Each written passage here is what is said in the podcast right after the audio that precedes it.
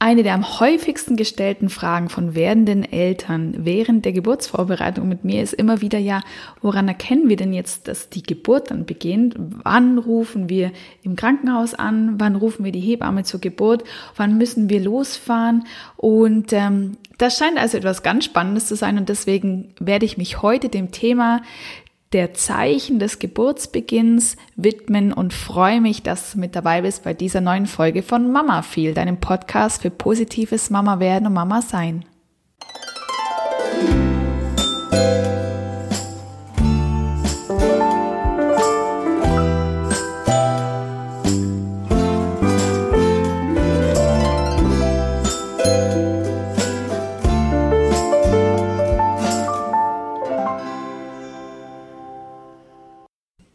Herzlich willkommen bei meinem Podcast. Falls es die erste Folge ist, die du hörst, dann heiße ich dich ja wirklich so ganz grundsätzlich herzlich willkommen und äh, möchte dich einladen, dir gerne auch andere Folgen von mir anzuhören. All meine Themen im Podcast beschäftigen sich um das Mama werden, also alles rund um die Schwangerschaft und auch um das Mama sein. Das heißt, ich führe auch regelmäßig Experteninterviews durch, hauptsächlich ja mit Expertinnen, die sich dann mit äh, den mit verschiedensten Themen rund um das Baby- und Kleinkindalter beschäftigen. Also gerade wenn es um das Thema Schlafen geht, da habe ich schon einiges dazu ähm, hier gemacht oder auch um die Autonomiephase. Es wird noch weitere Themen geben, die geplant sind, wie zum Beispiel die Vorbereitung auf das Geschwisterchen oder auch das Thema Windelfrei wird ein Thema sein. Also such dich da gerne durch in den bisherigen Folgen und ja, ja, such dir das raus, was für dich passt. Mein persönlicher Schwerpunkt, mein Name ist Stefanie Waller, ist die mentale Geburtsvorbereitung. Ich bin Diplompädagogin, ich bin systemischer Coach und ich bin eben auch Expertin für das Thema Geburtsempowerment. Das heißt, mein Schwerpunkt liegt im Bereich Hypnobirthing. Ähm, dazu werde ich auch in Zukunft noch viel, viel mehr Folgen machen. Aber du findest vor allem in den ersten Folgen dieses Podcasts sehr viel Input dazu, ja, was Hypnobirthing ausmacht, weshalb Hypnobirthing die Grundlage ist für eine entspannte und vor allem angstfreie Geburt oder auch eine als positiv und selbstbestimmt empfundene Geburt. Also dazu lade ich dich ein, dir da bereits einen Überblick zu verschaffen, wenn du neu bist in diesem Podcast und wenn du regelmäßig zuhörst, dann freue ich mich selbstverständlich riesig, dass du auch heute wieder mit dabei bist. Heute geht es um die Anzeichen des Geburtsbeginns. Ja, also wie gesagt, es ist tatsächlich eine sehr häufig gestellte Frage in der Geburtsvorbereitung, auf die viele Frauen dann immer schon so hinhippeln und auch die Männer, weil die Männer oder sagen wir mal die Geburtspartner, es müssen nicht die Männer sein, es kann natürlich auch eine Frau sein. Also die Geburtspartner haben natürlich auch, ja, so, mh, hm, wann müssen wir los und sehen sich da auch ein bisschen in der Verantwortung, dass sie da ja nicht zu spät zur Geburt kommen sozusagen. Und wenn wir uns den Geburtsbeginn im Fernsehen anschauen, dann Frage an dich, wie beginnen da denn die Geburten, so wie du es kennst? Also ich kenne das so aus den Filmen. Ähm, dass entweder ganz dramatisch die Fruchtblase platzt, gerne in der Öffentlichkeit, gerne auch an der Kasse und dann läuft den Frauen äh, sturzbachartig das Wasser an den Beinen entlang oder ja, sie krümmen sich zusammen und die erste Wehe kommt, aber mit ähm, voller Gewalt wie ein Tsunami. So passiert's im Fernsehen und wie sieht die Realität aus? Also ich denke, wenn du mit Frauen sprichst, mit Freundinnen vielleicht, die schon ein Kind bekommen haben, oder auch wenn du selbst schon ein Kind bekommen hast, dann weißt du, das ist also nur ganz, ganz selten die Realität, dass es wirklich so losgeht. Sprich, dass du irgendwo stehst und dir plötzlich die Fruchtblase platzt und dir wirklich richtig viel Wasser die Beine runterläuft oder dass du sofort total stark von einer Wehe oder von einer Welle, so wie wir es im Hypnobirthing nennen, gebeutelt bist. Also das ist nicht die Realität. So viel schon mal vorab. Eines möchte ich gerne vorweg schicken, noch bevor wir uns verschiedene Möglichkeiten anschauen, wie tatsächlich die Geburt beginnen kann. Für mich ist immer das oberste Gebot für die ganze Schwangerschaft, also nicht nur für den Geburtsbeginn, da natürlich ganz besonders, sondern auch allgemein für die ganze Schwangerschaft.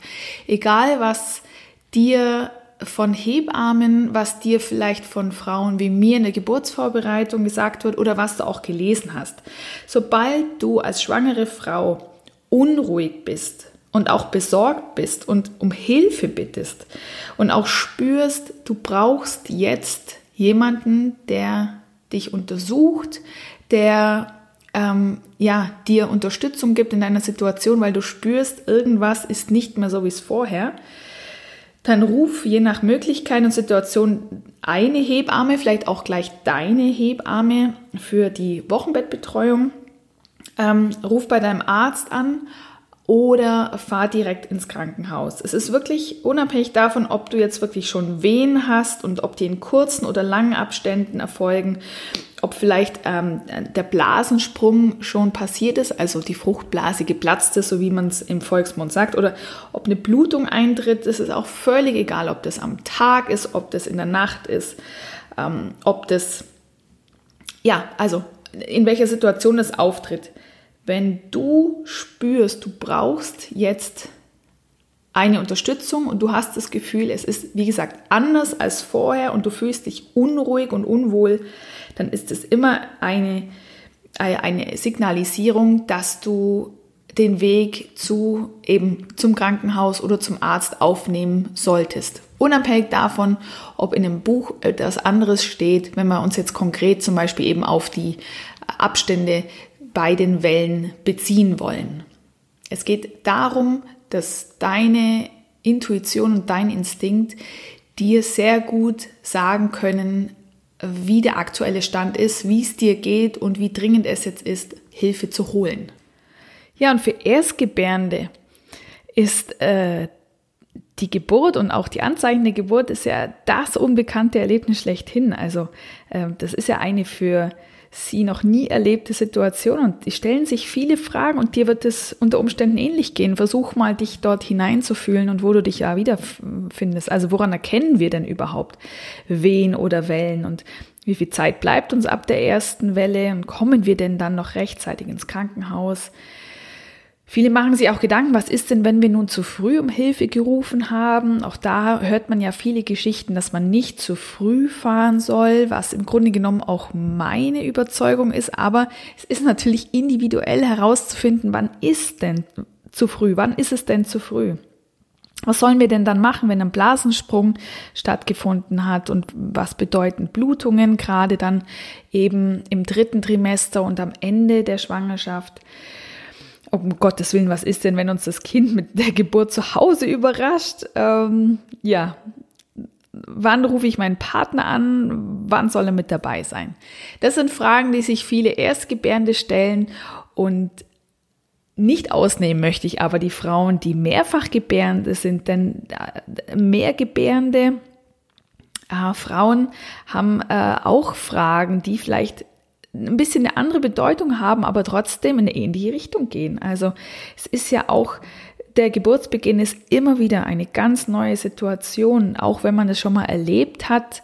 Ja, man kann es vielleicht etwas besser deuten und gewisse Anzeichen etwas anders einordnen, aber trotzdem ist jede Schwangerschaft, jede Geburt individuell. Also auch bei Mehrgebärenden tauchen Fragen auf und Sorgen auch, wie kündigt sich denn jetzt dieses Kind an und wird denn die Geburt jetzt vielleicht schneller gehen als beim letzten Mal oder wird es vielleicht länger dauern? Sollen wir diesmal vielleicht auch länger zu Hause bleiben? Ja, und dann kommt ja noch das Thema dazu, wie wird unser erstgeborenes Kind oder unsere Kinder, die schon da sind, wie werden die betreut? Wann rufe ich denn die Großeltern an? Hoffentlich haben die denn auch Zeit und kann ich die überhaupt nachts anrufen? Was machen wir denn eben, wenn es mitten in der Nacht losgeht? Und ähm, Holen wir also die Betreuungsperson quasi schon wochenlang zu uns nach Hause oder lassen wir die Kinder bei der Betreuungsperson übernachten? Das ist übrigens mit ein ganz, ganz wichtiges Thema, die Betreuung der Kinder oder des Kindes, die schon da sind. Darüber werden wir äh, uns in den nächsten Wochen noch austauschen in dieser Geschwistervorbereitungsfolge. Aber das ist eben etwas, was, was ganz elementar ist für eine Folgeschwangerschaft. Dazu dann später in einer weiteren Podcast-Folge mehr. Jetzt schauen wir uns verschiedene Anzeichen des Geburtsbeginns an und wir beginnen bei den Anzeichen, über die ich gerade schon das eine oder andere Mal gesprochen habe, nämlich über die Wehen oder die Wellen. Also, wenn ich von Wellen spreche, dann ist es wirklich der Ausdruck aus dem Hypnobirthing, der für die Wehen steht. Denn da wird von Wellen gesprochen, weil sich dort diese Wehen sehr gut darstellen lassen als Wellen. Wellen, die langsam beginnen, dann ein, ja, ein Peak erreichen, also so nach oben steigen, so wie man das auch aus dem Meer kennt und dann am Ende flachen sie wieder ab. Das ist ein sehr schönes Bild, wie ich finde, und es ist vor allem auch etwas, wenn man sich das ganz gut verinnerlicht hat, dieses Bild, dass man dann auch weiß, wenn man mittendrin steckt, wie man mit dieser Welle umzugehen hat, äh, wie man sie veratmen kann, wie man eben auch spürt, okay, sie wird jetzt mehr, ich muss etwas anders atmen und dann wird sie eben auch wieder weniger. Deswegen finde ich das Wort Welle und auch das Bild sehr, sehr schön, aber natürlich sagt man in der Regel meistens die Wehe. Deswegen, ich werde ein bisschen abwechselnd bei diesen beiden Worten. Also woran erkennst du jetzt konkret Wellen, wenn du sie noch nie erlebt hast? Oder was sind Wellen überhaupt? Also Wellen sind ja Kontraktionen in der Gebärmuttermuskulatur und zwar in rhythmischem Abstand. Äh, man kann sagen, dass die Gebärmuttermuskulatur sich einfach rhythmisch verkrampft. Das ist etwas, was du in deiner Schwangerschaft wahrscheinlich schon gespürt hast, gerade wenn du zum Ende deiner Schwangerschaft hin dich gerade befindest. Das sind dann sogenannte Übungswellen oder Kontraktionen. Das sind Übungen deiner Gebärmutter.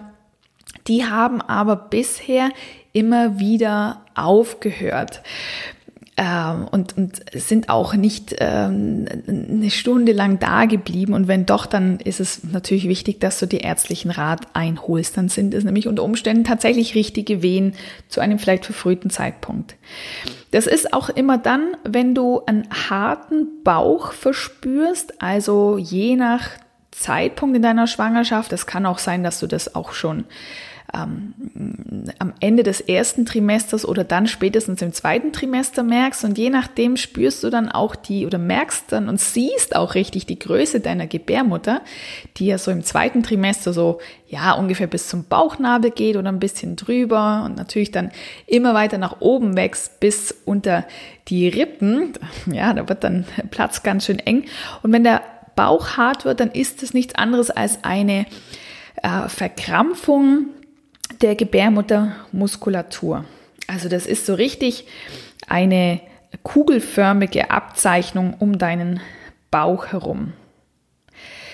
Wenn die Wellen starten, dann ist es in der Regel so, dass dieses Hartwerden eben noch unregelmäßig ist und es kann empfunden werden wie ein so ein periodenähnliches Ziehen, äh, gerne auch nicht nur am Bauch, sondern eben im Kreuzbeinbereich oder auch in der Leistengegend. Das heißt, da möchte ich dir eben auch sagen, dass die Wellen nicht immer unbedingt sich im Bauchraum, ähm, also da sind sie natürlich, aber dass sie sich da nicht immer bemerkbar machen und gespürt werden, sondern genauso gut kann sich das Ganze auch in den Rücken ausstrahlen. Und das ist sogar etwas, was sehr häufig beschrieben wird dass diese Wellen wie aus dem Rücken rauskommen. Deswegen ist es auch so, dass bei der Geburt selber von vielen Frauen es als sehr angenehm empfunden wird, wenn der Geburtspartner einen Druck auf den unteren Rücken ausübt. Also ich selber kann mich erinnern, dass mir das auch sehr gut getan hat und das ist eben gar nicht so selten, dass das genau so im Nachhinein beschrieben wird. Aber natürlich können sich Wellen äh, genauso gut auch im Bauch bemerkbar machen. Hm, vielleicht von oben nach unten drückend oder eben auch von der Nabelgegend zur Seite, Na, Nabelgegend so, zur Seite ziehend. Und es ist auch genauso gut möglich, dass diese Wellen als Kraft nur in der Schambeingegend zu empfinden sind. Hm, und das also du spürst, oder du merkst jetzt schon, es ist sehr, sehr unterschiedlich, aber du wirst es spüren und du wirst ähm, sehr wahrscheinlich auch eben bereits diese Übungswellen während der Schwangerschaft auch an diesen Stellen wahrnehmen, an denen dann die tatsächlichen Geburtswellen auch sind. Es gibt sogar Frauen, das ist recht selten, aber es gibt Frauen, die davon berichten, dass sie die Wellen bis in die Oberschenkel spüren. Und das ist natürlich etwas, was etwas schwieriger dann zu veratmen ist, aber auch diesen Frauen wird es gelingen, mit dem Atem äh, ja auch diesen Bereich des Körpers zu erreichen. Also auch hier ähm, gerne ein Hinweis auf äh, die Podcast-Folge, in der wir über die Atmung gesprochen haben. Wenn dich das Thema Atmung weiter interessiert, du findest in den Show Notes einen Link zu meiner Homepage. Da biete ich einzelne kurze Intensivcoachings zu verschiedenen Themen an und da geht es selbstverständlich in einer Serie dann auch um die richtigen Geburtsatmungstechniken, die ich da mit dir einübe, wenn du das gerne möchtest. Ja, und jetzt ist es so, dass ich gesagt habe, dass diese Wellen zunächst in unregelmäßigen Abständen ähm, stattfinden. Auch da möchte ich ganz klar sagen, das ist nicht immer so. Ja, ja ich selbst habe es auch anders erlebt. Als meine Geburtswellen gestartet sind, ging es wirklich ratzfatz los in einem ziemlich klaren Abstand von dreieinhalb Minuten. Das ist aber wirklich nicht die Regel. Also ich kenne wenige Frauen, bei denen das so ist. In der Regel ist es so, dass eine gewisse Unregelmäßigkeit am Anfang stattfindet, also dass da locker dann auch mal zehn Minuten dazwischen sind, eine Viertelstunde, manchmal auch 20 Minuten und dann wieder, das bringt auch diese Unregelmäßigkeit, dann sind plötzlich nur noch fünf Minuten dazwischen und dann aber wieder zehn Minuten. Also das sind dann ganz klar unregelmäßige Wehen.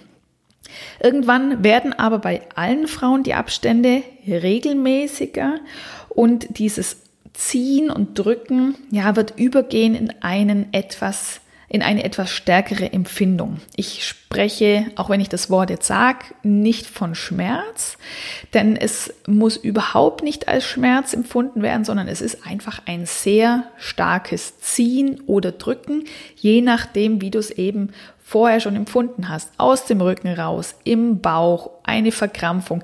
Denk ein bisschen wirklich dran, wie empfindest du deine Regelschmerzen oder ja, dieses Regelempfinden. Häufig ist es damit vergleichbar. Und das, dieser Muskelkrampf, der da stattfindet, oder ja, genau diese Gebärmuttermuskelkontraktion, ähm, kann dann mit einer gezielten Atmung wirklich sehr viel erträglicher gemacht werden in bereits dieser frühen Phase der Geburt. Ja, und spätestens dann wirst du also sehr, sehr froh drüber sein, über all die Dinge, die du über diese Wellenatmung gelernt hast. Und Du wirst dann auch feststellen, vor allem dann, wenn du sie häufig und viel geübt hast, dass es gar nicht so schwierig ist, mit der Atmung in dem Moment klarzukommen. Viele Frauen machen sich auch Sorgen, ja Gott, hoffentlich kann ich dann noch dran denken, wenn die Geburt losgeht und welche Atmung muss ich wann einsetzen. Es gibt im Hypnobirthing drei verschiedene Atemtechniken. Aber ich kann dir versichern, das ist etwas, wenn du dich einmal kurz besinnst und dir in Erfahrung rufst, okay, wo sind wir gerade? Wir sind gerade in einer Welle.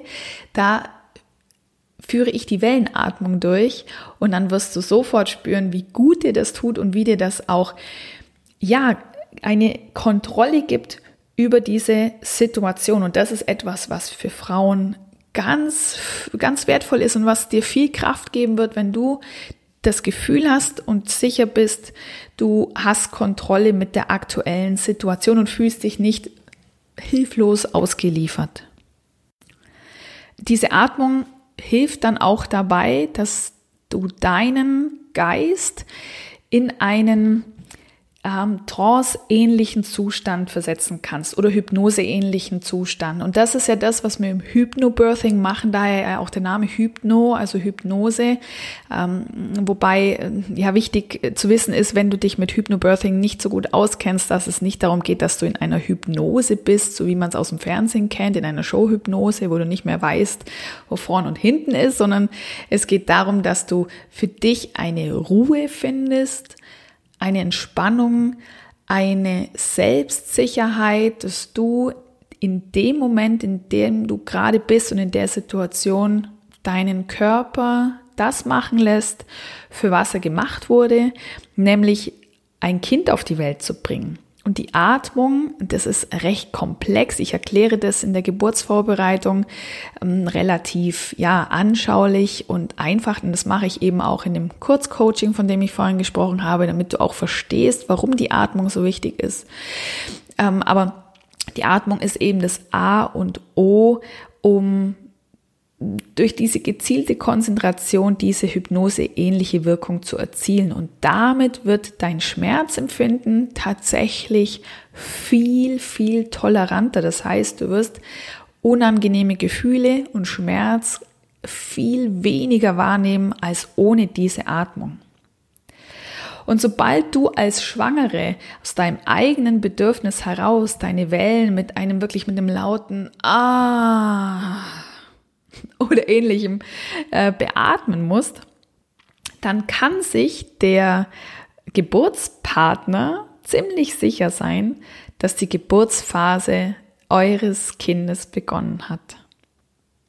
Und erfahrungsgemäß ist das der Fall, wenn der Abstand zwischen den Wellen etwa, etwa fünf Minuten beträgt, äh, wobei da eben immer quasi so gemessen wird, dass du den Beginn einer Welle nimmst und dann wird äh, die Wehen- oder Wellendauer circa zwischen 40 und 60 Sekunden betragen. Und wenn dann diese Pause bis zum Beginn der nächsten Wehe nur noch ungefähr drei bis vier Minuten andauert, dann sind wir bei einem Wehenabstand von circa fünf Minuten. Das lässt sich heute ganz, ganz einfach mit ähm, ja, dem Handy messen, also das Handy herholen, draufdrücken, einfach mal ein paar Wellen lang messen und dann wirst du ziemlich genau merken, wenn so der Abstand circa fünf Minuten ähm, ja, beträgt. Und wenn du dir nun die Frage stellst, wann du losfahren sollst, dann möchte ich gerne auf etwas hinweisen, was ich schon häufiger gelesen habe. Nämlich es wird häufig empfohlen, dass das Krankenhaus, wenn es dein Geburtsort der Wahl ist, gilt natürlich genauso auch fürs Geburtshaus. Aber der Einfachheit halber bleibe ich jetzt meistens beim Krankenhaus.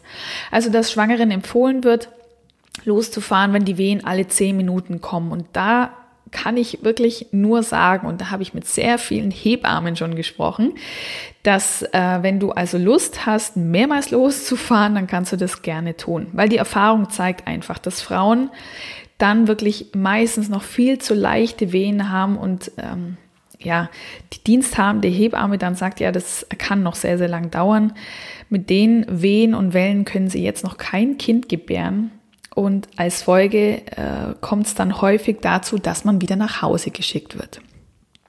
Und jetzt ist es ja so, da müsste ich jetzt zu tief in die Philosophie vom Hypnobirthing hineingehen, aber es geht ja grundsätzlich darum, durch diese Selbstsicherheit und diesen hypnotischen Zustand und diese Entspannungsübungen, die man auch macht, dass du dich als Frau in einem sicheren Umfeld befindest, in dem du dich, in das du dich selber bekommen kannst. Also einfach, ich nenne es jetzt einfach mal in deinen dein inneren Raum oder dass du dich in deine Höhle begibst.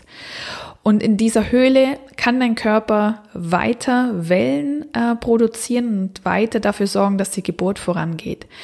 Und wenn aber jetzt von außen ja Situationen eintreten, die auf die du nicht vorbereitet bist oder die dich auch durcheinander bringen. Und das ist häufig eben schon allein die Fahrt zum Krankenhaus. Das ist ja aufregend. Habe ich meine Geburtstasche gepackt? Habe ich alles mit drin? Haben wir sie dabei? Machen wir alles richtig? Gerade für Erstgebärende. Oder dann eben auch vor Ort, wenn man dann wieder nach Hause geschickt wird, dann ist es etwas, ein Erlebnis, das zu einer echten Verspannung und Verängstigung auch bei den Betroffenen führen kann und was dann häufig dazu bleib, äh, führt, dass es zu einem sogenannten Wellen- oder Geburtsstillstand kommen kann. Und das ist ja genau das, was wir auf gar keinen Fall wollen. Also meine Empfehlung ist absolut, nicht loszufahren, wenn die Wellen im 10 Minuten Abstand sind. Mit Ausnahme dessen, was ich ganz am Anfang gesagt habe, wenn du als Frau das Gefühl hast, ich muss jetzt ins Krankenhaus, ich brauche jetzt Unterstützung, dann ruf bei deiner Wochenbetthebamme an, ruf bei deiner betreuenden Hebamme an, ruf im Krankenhaus an und erläuter, wie die Situation ist. Und dann kann das nochmal von fachkundlicher Seite ganz anders eingeschätzt und abgeholt werden. Aber grundsätzlich, wenn du dich gut fühlst, daheim bist, dich wohlfühlst, fahr dann los, wenn die Wellen einen kürzeren Abstand haben. So, und wann ist nun der Startzeitpunkt für Achtung, Erstgebärende, genau. Ähm, also um den Weg ins Krankenhaus oder an den Geburtsort zu beginnen. Und übrigens setzt du dich als Schwangere bitte nicht selbst hinter Steuer, sondern lässt schön deinen Geburtspartner oder die Person, die bei dir ist, fahren. Und wenn du ähm, an deinem Ort im Moment alleine sein solltest, dann rufst du dir bitte ein Taxi oder den Krankenwagen. Genau. Also, wann ist der Startzeitpunkt für dich als Erstgebärende? Dann, wenn du deine Wellen in relativ kurzen Abständen spürst, nämlich circa alle zwei bis drei Minuten. Und das über einen Zeitraum von mindestens, mindestens einer Stunde. Es gibt Hebammen, die sprechen von eher zwei bis drei Stunden. Also wenn du drei Stunden lang deine Wellen in diesen kurzen Abständen hast, dann solltest du erst den Weg aufnehmen. Ich bin da etwas oder wäre etwas früher dran. Ich kann einfach aus meiner Erfahrung sprechen. Ich hatte eben, wie gesagt, sofort äh, sehr kurze Abstände und habe mich dann nach äh, 90 Minuten dazu entschieden, zu fahren oder mich fahren zu lassen. Also da sind wir irgendwo so bei ein, zwei Stunden. Und also dann ist es wirklich Zeit, äh, den Weg aufzusuchen oder auch die Hebamme für die Geburt zu verständigen. Es kommt natürlich auch darauf an, wie weit dein Weg zur Klinik ist. Wenn du da natürlich in der komfortablen Situation bist, dass du da die Klinik in zehn Minuten erreichst, dann hast du etwas mehr Puffer. Wenn du aber weißt, wenn du vielleicht sehr ländlich lebst und weißt, du hast eine halbe, dreiviertel Stunde zu fahren und unter Umständen auch zu einer Tageszeit, die sehr viel ähm, Autoverkehr mit sich bringt, dann muss natürlich noch mal ein bisschen anders gedacht werden werden. In den häufigsten Fällen beginnen Wellen ja an einem späten Abend oder nachts, von dem her ist in der Regel mit weniger Verkehr draußen zu rechnen. Wenn du also einen, einen langen Weg vor dir hast, überleg dir, ob du vielleicht schon bei fünf Minuten Abständen losfahren solltest. Aber wie gesagt, in der Regel sind die drei Minuten Abstände die richtigen. Und dann sind nämlich deine Wellen schon recht effektiv. Der Mutterbund wird hoffentlich schon einige Zentimeter geöffnet sein und das gilt jetzt für alle Erstgebärenden. Bei mehrgebärenden Frauen, also bei Frauen, die schon mindestens ein Kind auf die Welt bekommen haben, da ist es häufig so, dass sich ja, dass der, ähm, der Zeitpunkt, um dann den Weg zum Geburtsort aufzunehmen, dann ist, wenn die Frau sich wieder an das letzte Mal erinnert. Also da wird häufig gar nicht mehr unbedingt die Zeitabstände werden dann nicht mehr gemessen und die sind auch nicht mehr so relevant, sondern diese Frauen spüren plötzlich, okay, genau das Gefühl kenne ich vom letzten Mal. Das sind jetzt die Wellen, mit denen Kinder auf die Welt gebracht werden. Also spätestens dann, wenn sie wirklich auch spüren, dass sie wieder richtig so ausatmen müssen und spüren, dass es wirklich jetzt richtig tief in die Atmung reingeht, dann ist es Zeit, sich auf den Weg zu machen. Ja, das ist so, dass Folgegeburten in der Regel, Ausnahmen bestätigen die Regel, aber in der Regel etwas flotter vorangehen als die erste Geburt. Also was man häufig beim ersten Kind vielleicht ein bisschen zu früh losfährt, ist manchmal, dass man bei einem zweiten, dritten, vierten Kind ein bisschen zu spät losfährt.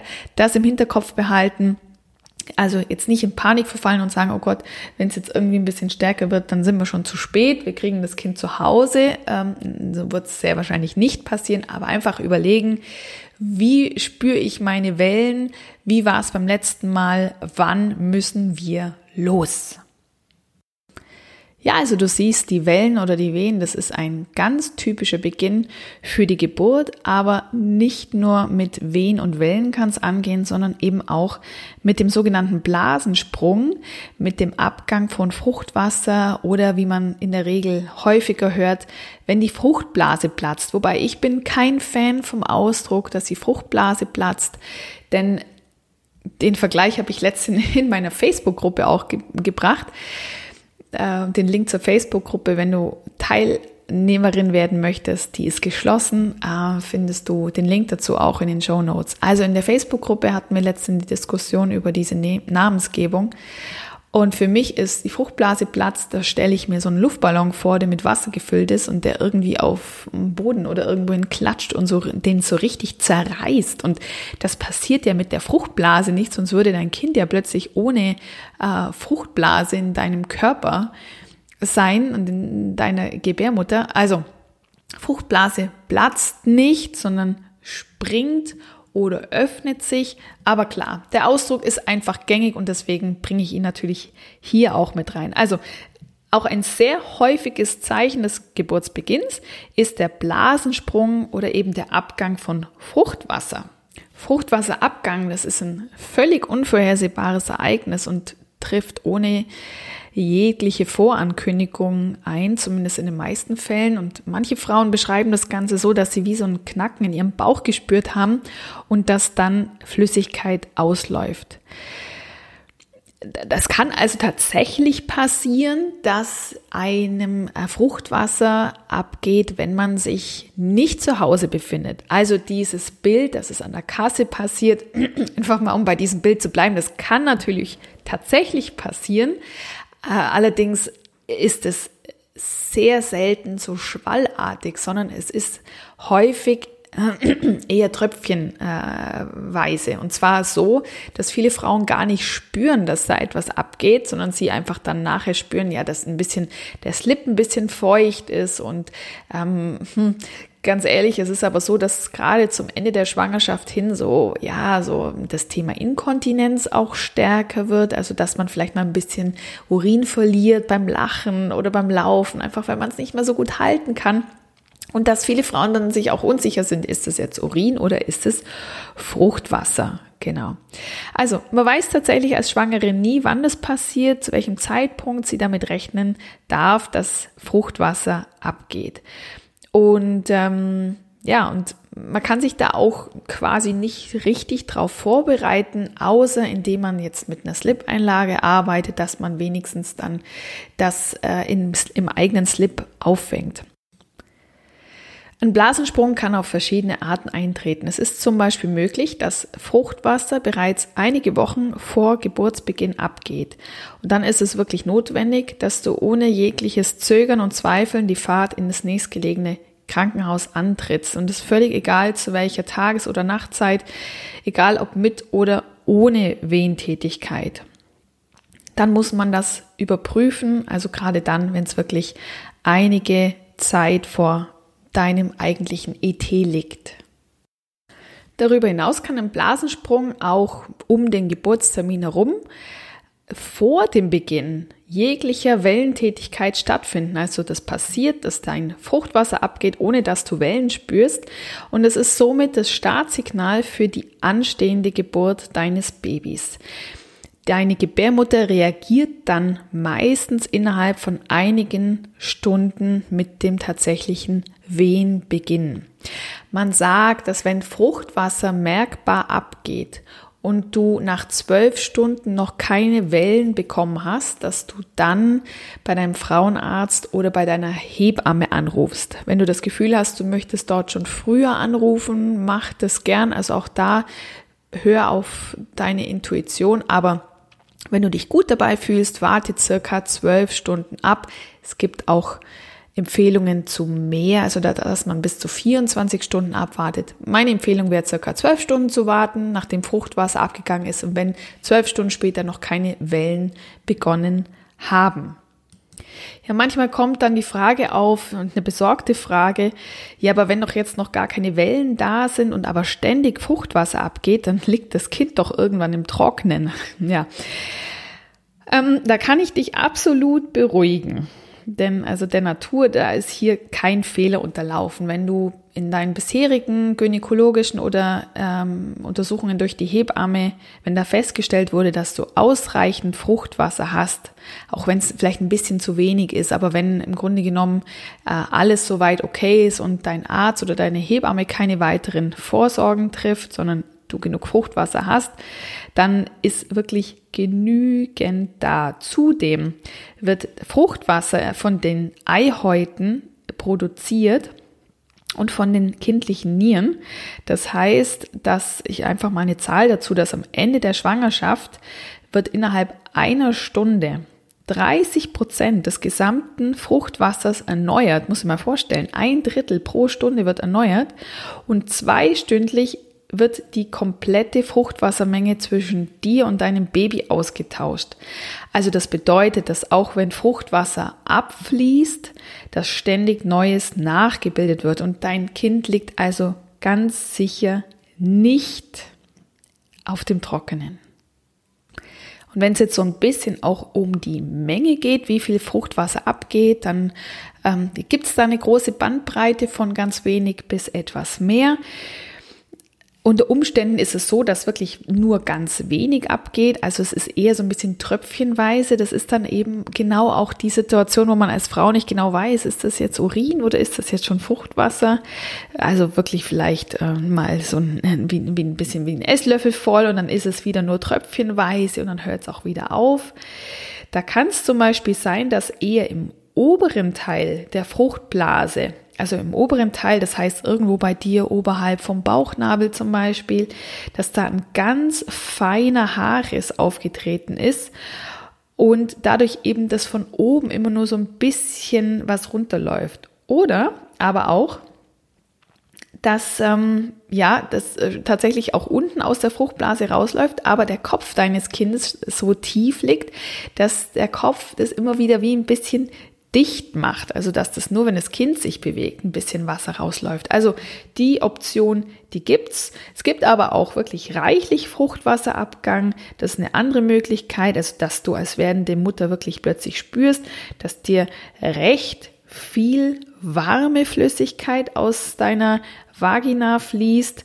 Ähm, also, dass du wirklich richtig das Gefühl hast, du möchtest so die Beine zusammenkneifen, wie wenn du jetzt beim Wasserlassen den Strahl unterbrechen möchtest. Und da wird es dir allerdings so gehen, dass du das nicht aufhalten kannst. Also das ist ja eben kein Muskel, äh, den du trainieren kannst oder den du zusammenzwicken kannst. Also natürlich ist der Beckenbodenmuskel da, da aber dir wird es nicht gelingen, durchs Beine zusammenzwicken diese äh, dieses Auslaufen des Fruchtwassers aufzuhalten.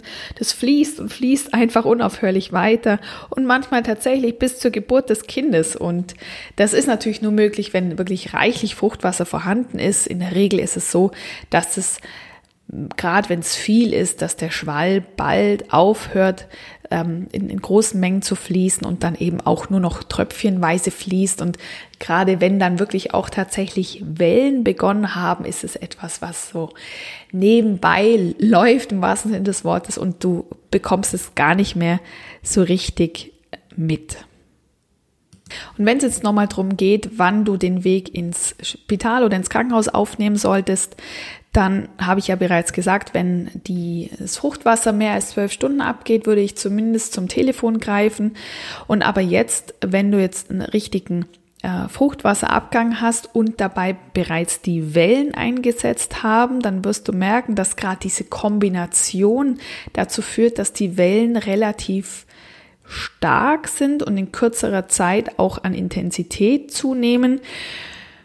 Ja, und ich möchte dir da raten oder dringend ans Herz legen, dass du, wenn du bereits bestehende Wellentätigkeit hast und dann der Blasensprung eintritt, dass du dann wirklich ohne zu zögern im Krankenhaus anrufst oder deine Hebamme verständigst und sagst, ich habe Wellen, ich habe ähm, Fruchtwasser verloren und eben so ein bisschen erläuterst, in welchen Abständen das passiert ist. Genau. Wenn du dir jetzt unsicher bist, ob du Fruchtwasser verlierst oder ob du ein paar Tröpfchen Urin verlierst. Das habe ich ja vorhin schon gesagt, es kann manchmal sein, dass das nicht ganz klar ist. Dann kann ich dir folgende Tipps geben. Zunächst einmal ist es so, dass Fruchtwasser anders riecht als Urin. Es riecht nämlich leicht süßlich, aber es ist natürlich bei wenigen Tröpfchen auch ein bisschen schwierig, den Geruch zu erkennen. Falls es dir gelingt, dann kannst du es am Geruch erkennen. Oder natürlich auch, ja, daran, wo es rauskommt. Denn Urin kommt aus der Harnblase und das Fruchtwasser kommt aus der ähm, Scheide. Und da ist es natürlich auch möglich, mit einem kleinen Stück Toilettenpapier zu schauen, kommt es aus der Scheide, wenn du da rein tupfst und dann äh, auch deutlich siehst, dass dieses Wasser dann quasi aus der Gebärmutter kommt und eben nicht aus der Harnblase, dann weißt du, was es tatsächlich ist. Ich möchte gerade beim Thema Blasensprung noch etwas anmerken, nämlich es ist gerade, ich, also heute ist es nicht mehr so verbreitet, aber gerade früher war häufig die Empfehlung, dass wenn man einen Blasensprung hatte, dass man dann als Frau liegend transportiert werden müsste, dass man also nicht mehr stehen dürfte und nicht mehr normal sitzen dürfte. Da hat man früher davon gesprochen, dass äh, die Gefahr eines Nabelschnurvorfalls zu groß sei, wenn sie denn noch stehen oder noch mal aufstehen würde. Heute ist man aber davon überzeugt, dass so, also, dass es absolut okay ist, zu stehen, zu gehen und auch normal zu sitzen und zwar ohne Gefahr für das ungeborene Baby. Man muss sich nur mal vorstellen, eben dieser äh, Blasensprung, der passiert ja ohne Vorwarnung. Der passiert dir vielleicht gerade tatsächlich, wenn du unterwegs bist, der passiert dir, wenn du mehr gebärend bist auf dem Spielplatz und bist gerade noch mit deinen anderen Kindern beschäftigt. Und ich meine, solltest du dich dann auf den Boden legen und sagen, irgendjemand wird sich dann schon um mich kümmern. Also das hat keine Relevanz. Es ist auch tatsächlich nachgewiesen, dass das nicht mehr relevant ist, diese Mehr, von der man früher ausgegangen ist. Also solltest du das mal gehört haben, dass man dann nur noch liegend transportiert werden darf, ist das bei einer gesunden Schwangerschaft nicht notwendig. Es sieht natürlich immer anders aus, wenn du eine Risikoschwangerschaft hast, aber da auch nicht pauschal gesagt ist es so, dass du liegend transportiert werden muss, sondern es ist dann immer eine Entscheidung aus ärztlicher Sicht oder aus Sicht der Hebamme. Also, eine schwangere Frau darf auch im Fall eines Blasensprungs eine sogenannte senkrechte Körperhaltung einnehmen. Und ganz einfach auch, wie immer, folg deinem Instinkt. Sobald du das Bedürfnis verspürst, dass du lieber liegen möchtest oder dass du lieber stehen willst, dann weiß dein Körper, weshalb er dieses Signal sendet und dann wird es dir gut tun, dem genau Folge zu leisten.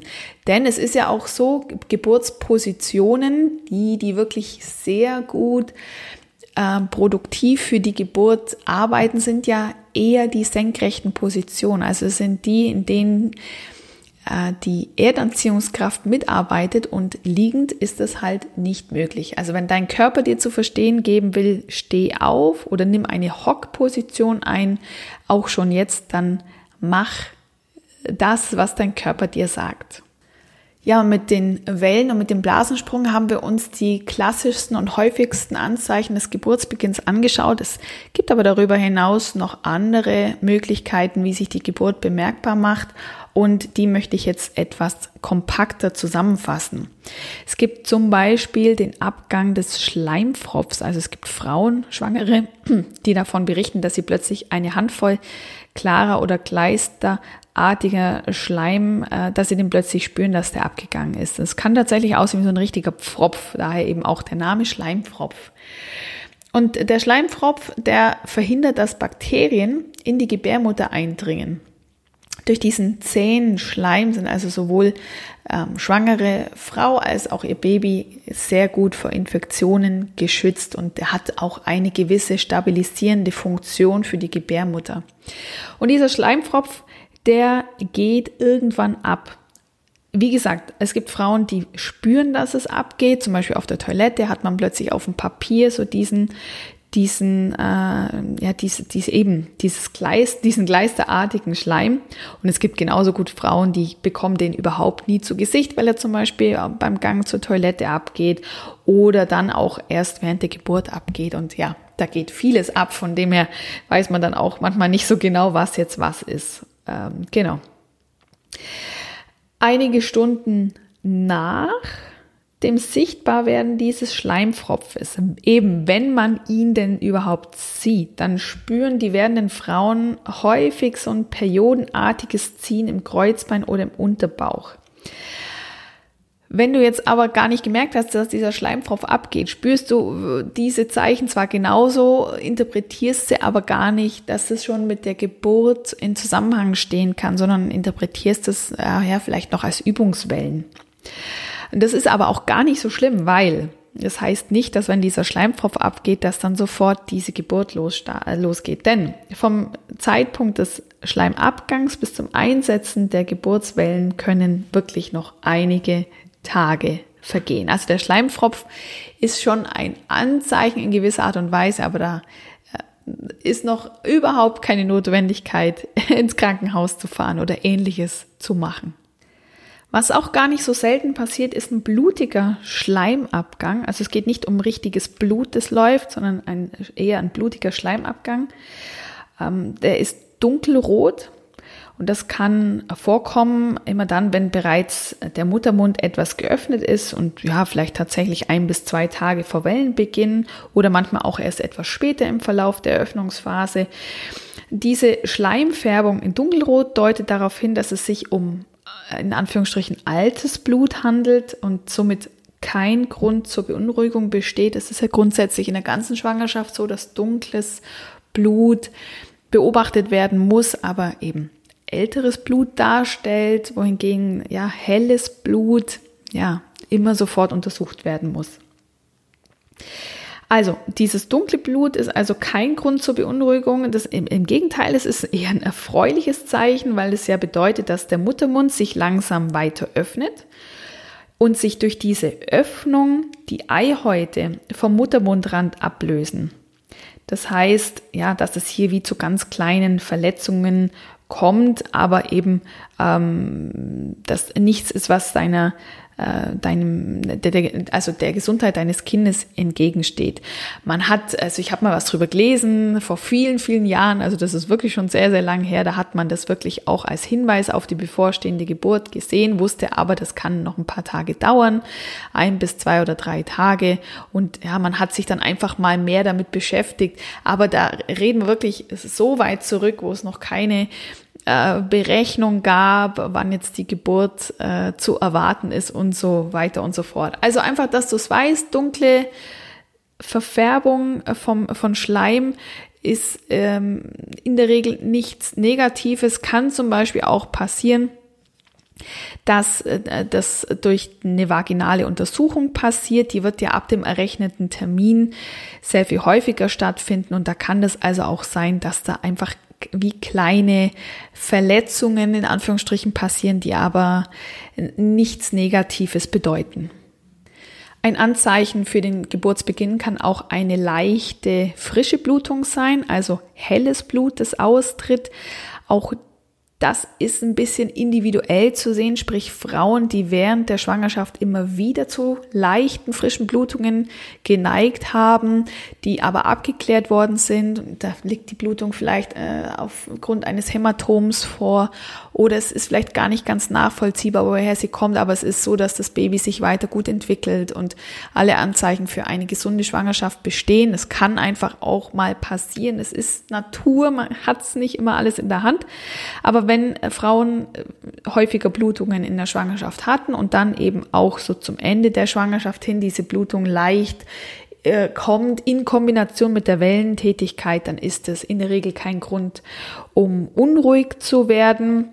Lediglich dann, wenn es etwas stärker wird, dann sollte natürlich schon ärztlicher Rat eingeholt werden. Gerade dann, wenn es also von der Menge her periodenähnlich ist, dann ähm, ja, sollte der Arzt oder die Hebamme verständigt werden.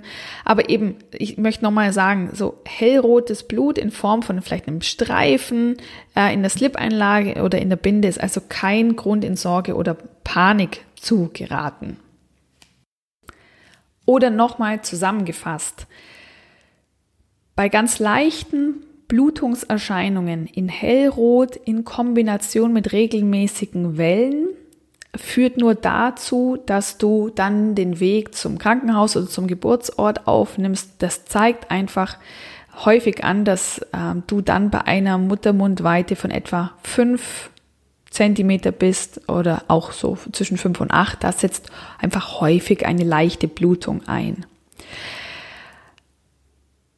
Allerdings bei dem Auftreten, das muss ich kurz überlegen, aber beim Auftreten genau einer starken hellroten Blutung, die also wirklich periodenstark ist oder noch stärker, wenn sogar vielleicht ganze Blutklumpen mit herausfließen, dann gibt es nur eine Möglichkeit, sofort ein Krankenhaus aufsuchen und zwar unabhängig davon, wann der errechnete Geburtstermin ist und ob du schon Wellen verspürst oder nicht. Unabhängig von Tages- und Nachtzeit und irgendwelchen Unpässlichkeiten. Ähm, ja. Und lieber sofort. Lieber einmal mehr als einmal zu. Ein weiteres Anzeichen für den Beginn der Geburt ist, ja, ich finde es immer ein bisschen lustig, aber es gibt Kinder, die verabschieden sich vom Mutterleib mit derselben Geste, wie sie beim Ankommen in der Gebärmutter sich äh, gezeigt haben, nämlich mit Übelkeit unterbrechen. Also Übelkeit erbrechen oder auch starker Stuhlgang im Sinne von Durchfall sind typische Anzeichen dafür, dass es dann demnächst losgeht. Ähm, das kann einfach ein Hinweis sein. Also das heißt nicht bei Übelkeit, Erbrechen, Durchfall ins Krankenhaus zu fahren, sondern es sagt dir einfach, gerade dann, wenn du natürlich am Ende deiner Schwangerschaft stehst, weißt du, okay, jetzt dauert es wirklich nur noch wenige Tage oder sogar wenige Stunden. Ja, und dann wird es natürlich richtig aufregend. Dann sind wir nämlich in der ersten Geburtsphase bei den sogenannten Eröffnungswellen. Und darüber werden wir sicher in einer anderen Podcast-Folge mal sprechen. Wenn du Wünsche hast für Themen, dann lass mir die gerne da und zwar am besten über Instagram oder über die Facebook-Gruppe. Die Facebook-Gruppe, den Link habe ich ja schon gesagt, findest du in den Show Notes. Du findest mich auch bei Instagram, auch dazu alle Informationen in den Show Notes. Und darüber hinaus möchte ich dich einladen, wenn du Lust hast, in einer vierteiligen Videoserie etwas mehr über die Geburtsvorbereitung zu erfahren, die dich vorbereitet auf eine angstfreie, selbstbestimmte und positiv erlebte Geburt, dann findest du dazu den Link auch in den Show Notes. Die Videoserie ist selbstverständlich für dich kostenfrei. Und wenn du Fragen hast zu meinem Angebot rund um die mentale Geburtsvorbereitung, dann findest du alles dazu auf meiner Homepage www.geburtsvergnügen.com mit dem Ü geschrieben. Und ähm, ja, freue mich auf deine Kontaktaufnahme, wann immer es auch nur um Fragen geht oder wenn du Tipps und Tricks möchtest, dann melde dich sehr, sehr gerne bei mir. Ich freue mich, wenn dir die Folge gefallen hat und wenn sie dir Selbstsicherheit gibt in der letzten Phase deiner Schwangerschaft. Bin dankbar, wenn ich dich auf diesem äh, Weg ein Stück begleiten durfte und freue mich, wenn du das nächste Mal wieder mit dabei bist. Alles Gute für dich und für dein Baby, deine Stefanie.